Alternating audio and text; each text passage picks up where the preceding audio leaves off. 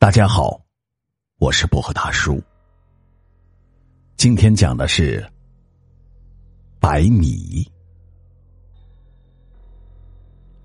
朦胧的月光照着黄沙大道，路边的树林里影影绰绰的，夜行的小动物在里面悉悉嗦嗦的窜来窜去。秋生看见影影绰绰的树林。想起车夫夜行黄沙大道被鬼捉弄的故事，心里就发起毛来。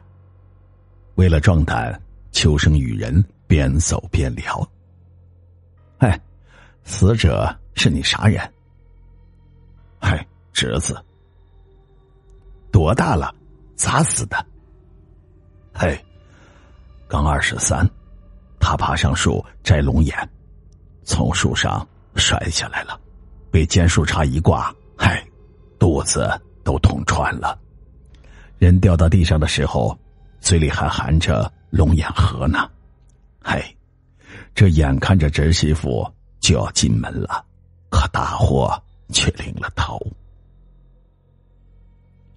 两人边聊边走，不觉已到死者的家门。道场就设在门前的空地上。一堆忽明忽暗的篝火在燃烧着，血红色的火舌舔着柴火，偶尔发出一两声噼里啪啦的爆响声。材质扎的祭坛就在屋前，橘红的烛泪流了一地，就像死者留在龙眼树下的那滩殷红的血液。白帆在风中呜呜的作响，似乎冤魂在屋前徘徊低吟。久久不肯离去。空中飞舞的纸钱落在灵屋上，灵屋在风中摇晃，在烛光中愈隐愈现。唢呐吹奏着苦伶仃，低声悲泣，如泣如诉。突然，天空乌云密布，电闪雷鸣，阴风四起，卷起地上的纸钱纷纷扬扬，洒的是满天满地都是。祭坛倒在了篝火堆上，熊熊的燃烧起来。死者的画像在烈火中翘起了嘴角，似乎有一肚子话要对家人诉说。可无情的火舌一点，他瞬间化为灰烬，被风吹散了。苦主一家大惊失色，趴在地上不敢稍动。秋生急中生智，即刻放下了唢呐。高声唱道：“魂灵升天喽，苦主请起。”法事完毕，苦主的弟弟指着几小袋白米，对师傅们说：“每人拿一袋吧，算是我大哥酬谢各位了。”老实厚道的秋生对着苦主连连摆手说道。哎哎，大家的日子都不容易，咋好意思拿你的米呢？这点东西不成敬意，还望各位师傅多多包涵。苦主抹着眼泪，一再表示感谢。秋生见无法推辞，只好扛上米袋，踏上了归途。秋生一边走一边思量着：“哎。”天有不测风云，人有旦夕祸福啊！一条鲜活的生命，就贪食几颗龙眼，成了短命鬼，人呐，谈不得呀！忽然，一阵清风袭来，树林里的叶子哗啦啦的摆动了起来，似有鬼魅要从中间扑来。秋生吓得背后直冒冷汗。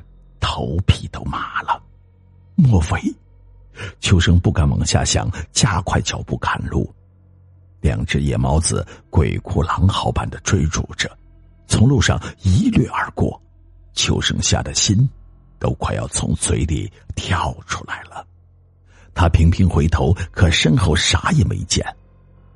阿弥陀佛，可别自己吓自己了。我是替亡魂超度的法师。鬼哪会害我呀？咦，沙子，沙子咋撒脚后跟呀？莫非那后生真的跟来了？秋生慌了神。白天不说人，夜晚不想鬼，刚想鬼就来了，还是快跑吧！秋生加快了脚步，可是走得越快，沙子就撒的越多。我，我的妈呀！我跟你无冤无仇，你就放过我吧。秋生不敢走了，把米袋子放在路上，两只手颤抖着从大帘里拿出了唢呐，吹了一曲《哭望天》，可别说，还真灵验。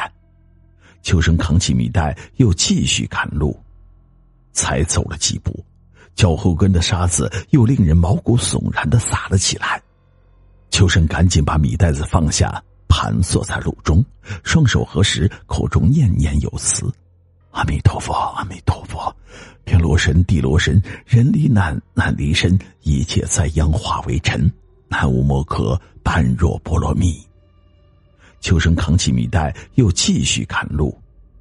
刚迈开脚步，沙子又洒了起来。这回，秋生不吹唢呐，也不念什么经。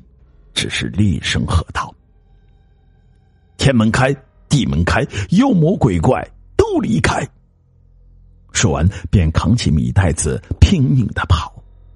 尽管沙子不停的撒，他头也不回，一口气跑到了家里。等缓过气来，才心有余悸的告诉妻子：“老老婆，我今天晚上遇到鬼了。”哎呀，把我的半条命，哎呀，都给吓没了！哦，妻子半信半疑，接过米袋子一看，惋惜的骂道：“哎呀，你这糟老头子，这哪是什么鬼呀？你看这米呀，漏了一半